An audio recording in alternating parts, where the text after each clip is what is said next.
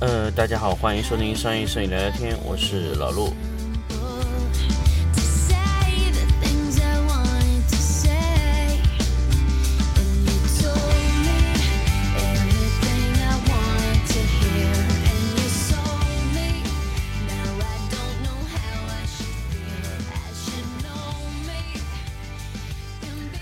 那么，欢迎大家继续收听商业摄影聊聊天的一期新的节目啊。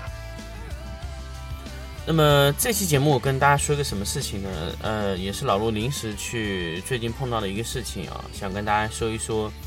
在线教育的现状的问题。那么之前呢，有跟大家分享过在线教育在第一季的时候，有跟大家聊过这个在线教育的这个问题。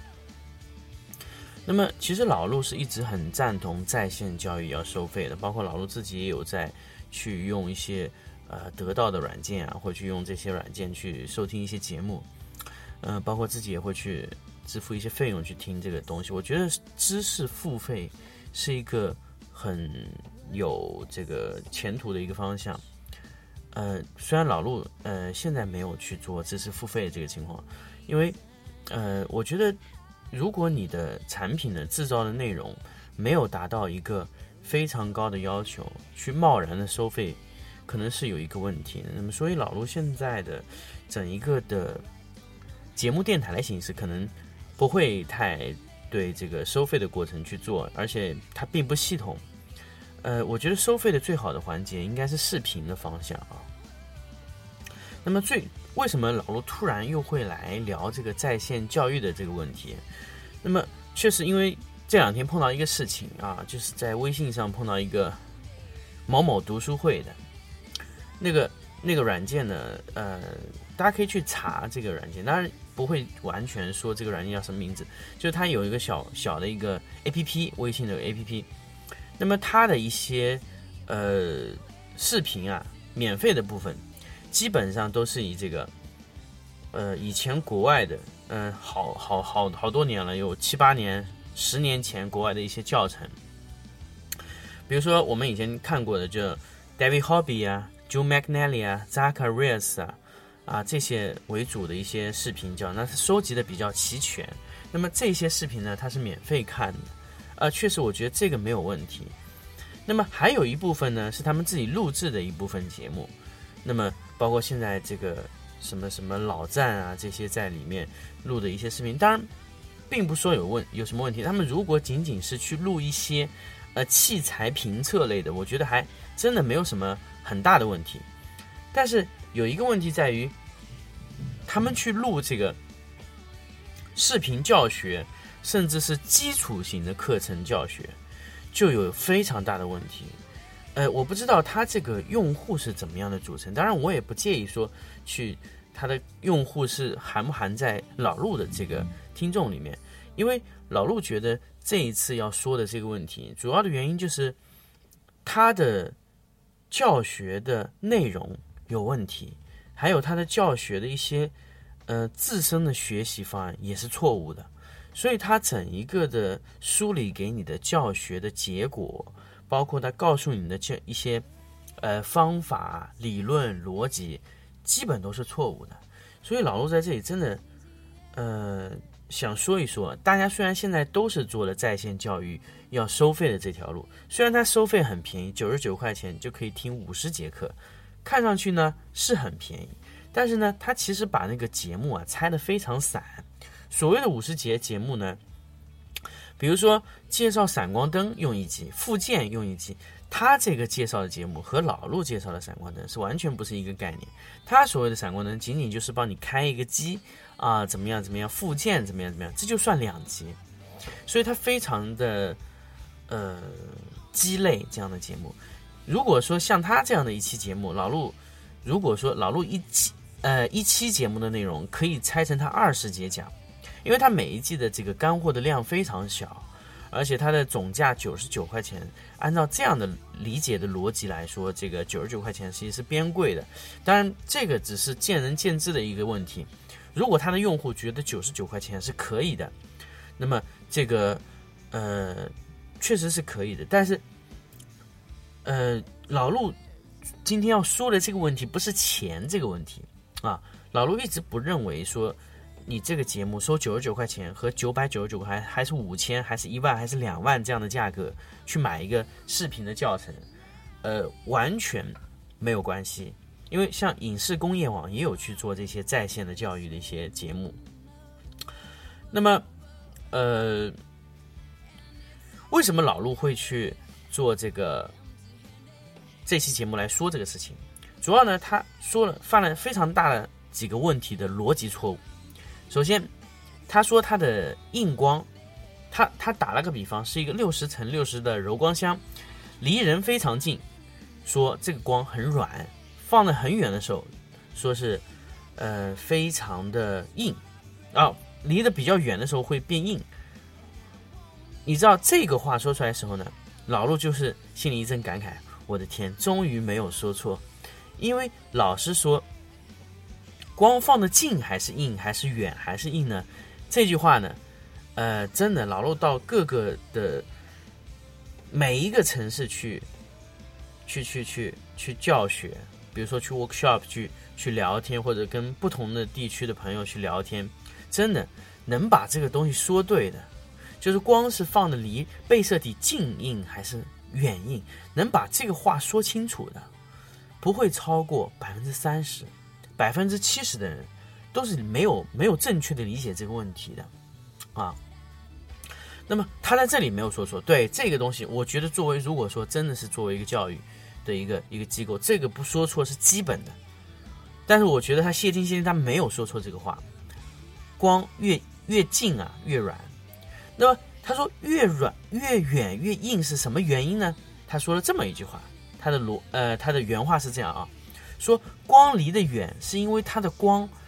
呃，柔光箱变成了一个直射光，而不是变成了一个，呃，慢反射的光线。我的天呐，这就是逻辑有问题。柔光箱放在任何地方，它都是一个慢反射光源。它拉得远以后，它也是个柔光箱，不是说它拉得近以后是慢反射柔光箱，拉得远以后它直射性柔光箱，这是完全错误的理解。简单的来说。如果说就这个问题来说，为什么光拉得远会变硬的原因是什么？简单来说，光拉得远，因为它的相对大小变小了，被摄体看到的光源的大小，在近距离的时候，它相对来说非常大。它拉远了以后呢，灯离得非常远了以后呢，相对这个被摄体来说，它已经变小了很多倍。比如说。在近的时候，它是一个六十乘六十，可能在远的时候，它可能就是六厘米乘六厘米这么大的一个光源。拉得更远呢，再远呢，再远呢，就是非常非常小的一个点。所以灯光的相对大小完全是由距离决定的。所以硬度，呃，关键看的还是光源的相对大小，这个很重要。如果大家只是记得大小和距离呢，也可以。因为距离呢，其实就是影响了光源的相对大小。当然，在近距离的时候，比如说，呃，我的灯过了柔光屏，或者说我的灯直射，完全是两样的，因为它是在柔光屏上形成了一个新的光源，所以它就会产生一个新的硬光的光源。那么，呃，具体啊，这个硬光。通过硫酸纸以后，为什么会柔化很多？这个原因呢？我们后期会专门出一期节目，呃，来聊为什么，呃，一个一个硫酸纸紧贴了这个光源以后，它的硬度会连续下降，这是什么原因呢？我们后期会聊一聊这个问题。那么在这里来说呢，硫酸纸过灯的时候，相对的光源大小已经改变了。啊，这个大家只要记住这个点相对大小，就可以理解一切的问题啊。所以他在分析这个问题上，我就觉得一个犯了一个非常大的错误。包括后期有很多问题，比如说他对色温的理解，他对 RA 的理解也有问题啊，非常多的问题。比如说他想去讲 IGBT，但又不知道什么是 T 零点一，什么是 T 零点五，所以这就很麻烦。所以老陆在今天这期节目会录的不长，但是一定要说一说在线教育的这个问题。嗯，录这期节目的时候已经晚上，呃，现在已经是一点多了。那么为什么老陆在一点多要录这个节目呢？呃，因为老陆有一段时间没有录节目，所以也懈怠了一段时间。那么这个问题，在我今天看到了，是一个非常严重的问题。老陆也想了很久，觉得还是应该聊一聊这个问题。确实是，如果在线教育没有做到一个公正、公平、公开的这么一个情况，如果你只是想到什么说什么，价格呢又是随意的定。呃，当然不会有那么多傻子会去买那些教程，但是我觉得，哪怕你的教程收费也好，免费也好，必须要保证你的用户、你的听众、你的呃来听你这个节目的人，他能学到是正确的知识。所以老陆一直不愿意去给大家说老陆的想法是怎么拍怎么拍，因为我的想法不一定是正确的，所以我一直会告诉大家是一个正确的理论，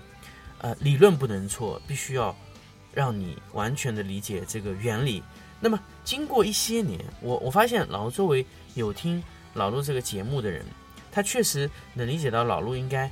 是正常的一种拍摄的手法。那慢慢的，我发现像我拍摄这样的风格的人人也慢慢的多起来，包括这个方向呢也慢慢正确。我觉得这是一个良好的一种环境，不是说每一个摄影师需要把自己手里的东西握得特别牢固，但是我更希望。呃，国内有更多的呃好的摄影师，或者说一些好的一些摄影的机构来做然后这个事情，呃，就是把正确的理念、正确的教学方案推送出去。那么现在呢，其实晚上也呃，陈庆雄老师也给我打了个电话，说是他这个节目还想继续大再推广，他是做的一个视频的呃教学的一个节目，那。如果大家希望这个在这个视频这块更加清晰的去学习基础教程的时候，可以在这个节目下留言，老卢会把这个群号告诉大家，然后咱们在这个群里面去看一些正确的视频教。虽然它的这个教程呃会相对来说是现有的教程中价格比较高的，但是。相对来说，价格高的教程能让你学到的知识会更多，而不是这种九十九块、五十块这样的教程。因为这样的教程你无法保证，呃，这个教学你的人是不是够专业？为什么老陆一直觉得五千块钱的教程和五十块钱教程不一样？因为首先做五千块钱教程的人，他一定是一个职业的摄影师。比如说像老陆来做这个教程，老陆这教程不会低于两万。为什么呢？因为我的拍摄费用一天要多少钱？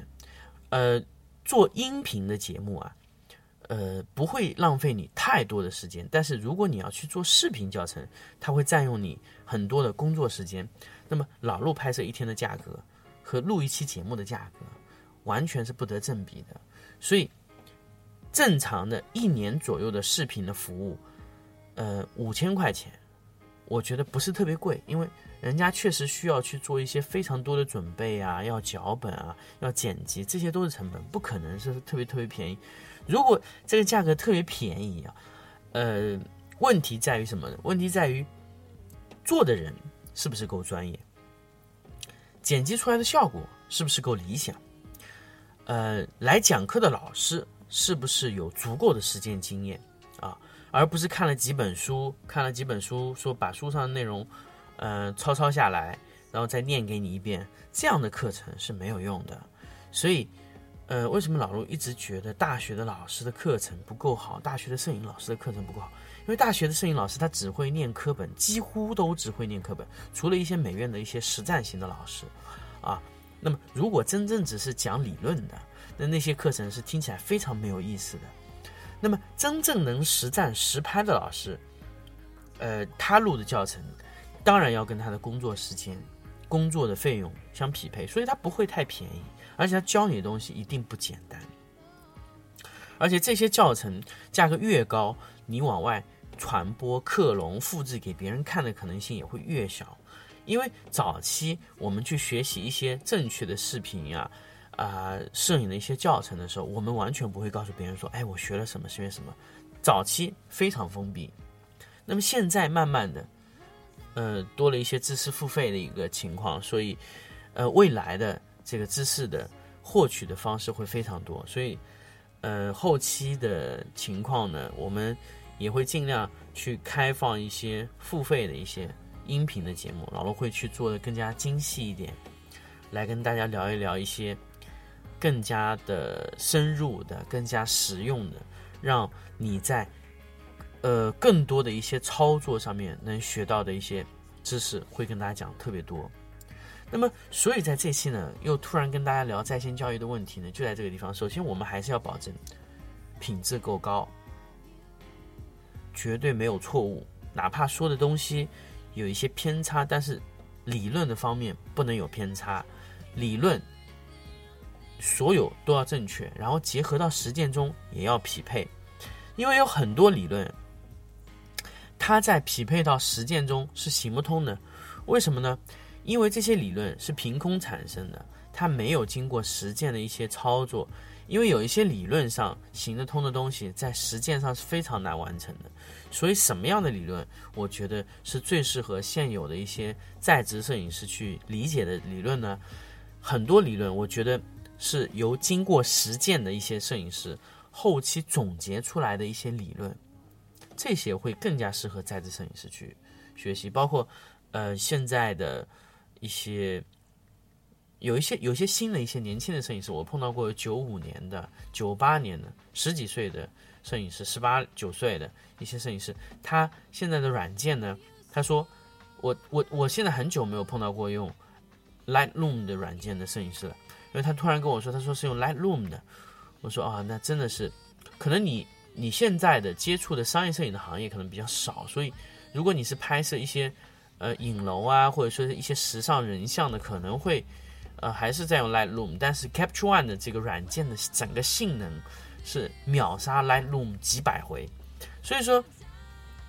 还是就是你在入门的环节就会有一些问题。我觉得入门的软件必须是 Capture One，因为 Lightroom 在这么多年它都无法赶上 Capture One 的整个冲洗速度的话，所以未来的十年、二十年可能都不太会赶得上。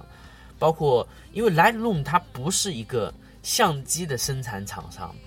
Lightroom 只是一个呃运算型的图片的这个一个软件公司，就是 Adobe 的，它的软件呃最弱的就是图像引擎，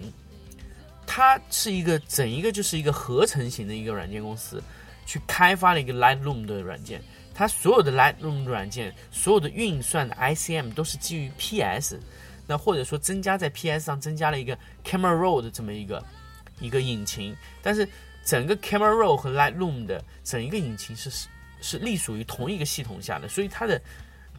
冲洗啊，包括色彩的控制能力都是非常弱的。那么 Capture One 为什么会强呢？因为 Capture One 是一个生产相机的厂家的一个公司去开发的一个软件，所以它更了解相机还原 RAW 格式应该做哪一些努力，做哪一些工作。那么这个就会比。Lightroom 强几百倍了，所以我一直建议大家一定要用 Capture One。所以我现在才发现，其实一个基础的入门的这个环节，让一个摄影师或者一个摄影的初学者，或者说是一个一个摄影爱好者，及时去入这个门的这个关键的点在哪里？因为 Capture One 和 Lightroom 你学习的耗费的时间几乎是一样的，可能 Lightroom 会更复杂一些。因为 Lightroom 对我来说，我觉得特别麻烦的点，它就是反复的要导入图片。然后它针对某一个目录里面去选择它的呃一些导出的方式又非常的复杂，有东一个按钮西一个按钮，还有它的这个色样校准也不好用。我觉得它这个整一个的设计的这个方案啊，每升一代就换位置，那和 Capture One 完全不一样。Capture One 每升一个级别，它原来的按钮的位置它都不会丢，原来的按钮的空间也不会变，它唯一升级的就是。Capture Capture One Pro 的整一个的色彩运行 RAW 的冲洗引擎，这个引擎的每一次升级就是匹配到了更多的动态范围。那么现在的呃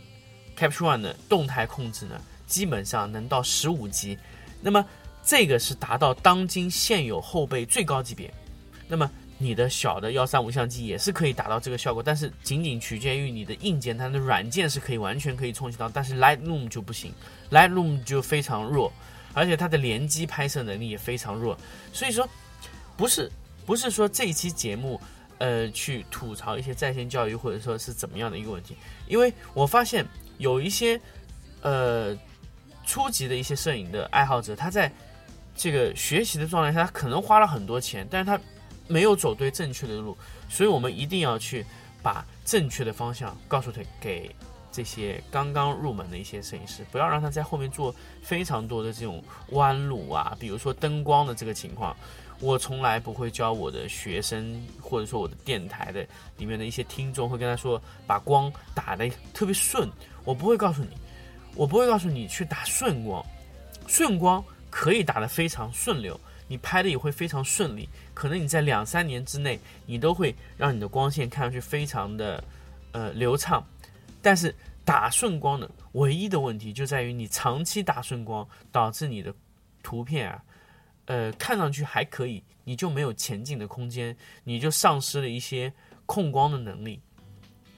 我甚至有看过拍三年以上的摄影师，他到现在为止只能打顺光和平光，啊两侧打平。它没有完全没有影子，他所所做的一切的调整都是为了去掉那个影子，所以这个就是一个非常非常鸡肋的一个事情。就是说，你做了这么多年，正常来说，一万小时理论，你已经消耗掉了三分之一的时间，你在做这个事情，但是你你居然跟我说你打了三年的顺光，所以这是一个很大的问题。所以我不希望就是。在听老陆这个节目的，呃，听众啊，还会去做一些非常错误的一些这个这个初级的入门的方式，所以希望大家在听我整一个到现在为止六十多期的节目，呃，听完以后，大家会对自己的拍摄的教育啊，包括比如说的你的这个整一个的理念，会是一个在一个非常正确的一个节目上啊，正确的一个。呃，方向上面不要去做一些，比如说去买那些某某读书会啊这些东西，这是一个非常错误的事情。呃，我建议大家可以去看什么，David Hobby 的可以看，呃，Zacharias 的可以看，还有 t 勒 l s 呃，卡尔泰勒的可以看，啊，这些都是没有问题的。还有一个大家可以去看，呃，老陆一直非常推荐的 Mark Wallace 的一个，呃。一个完整的一个视频的这个灯光的基础教育的一个教程，这非常好。Mark Wallace 的一个灯光教程，呃，它起步就是完全是保福图的一些闪光灯一个讲座，当然这个很多年了，但是他讲的非常非常的细腻，非常非常的好啊。他当时这个是以 DVD 的形式卖的，那么国内那个时候是找了一批翻译去翻译的，现在你可以完全找到这条视频，在这个。优酷任何地方可以搜到，只要搜 Mark Wallace 就可以找到了。呃，这套视频就是非常好的诠释了一切的灯光基础啊。呃，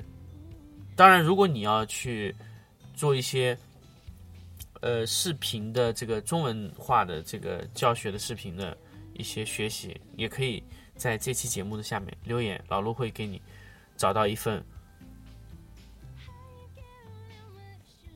现在这个陈金雄老师在做的一整年的视频教程，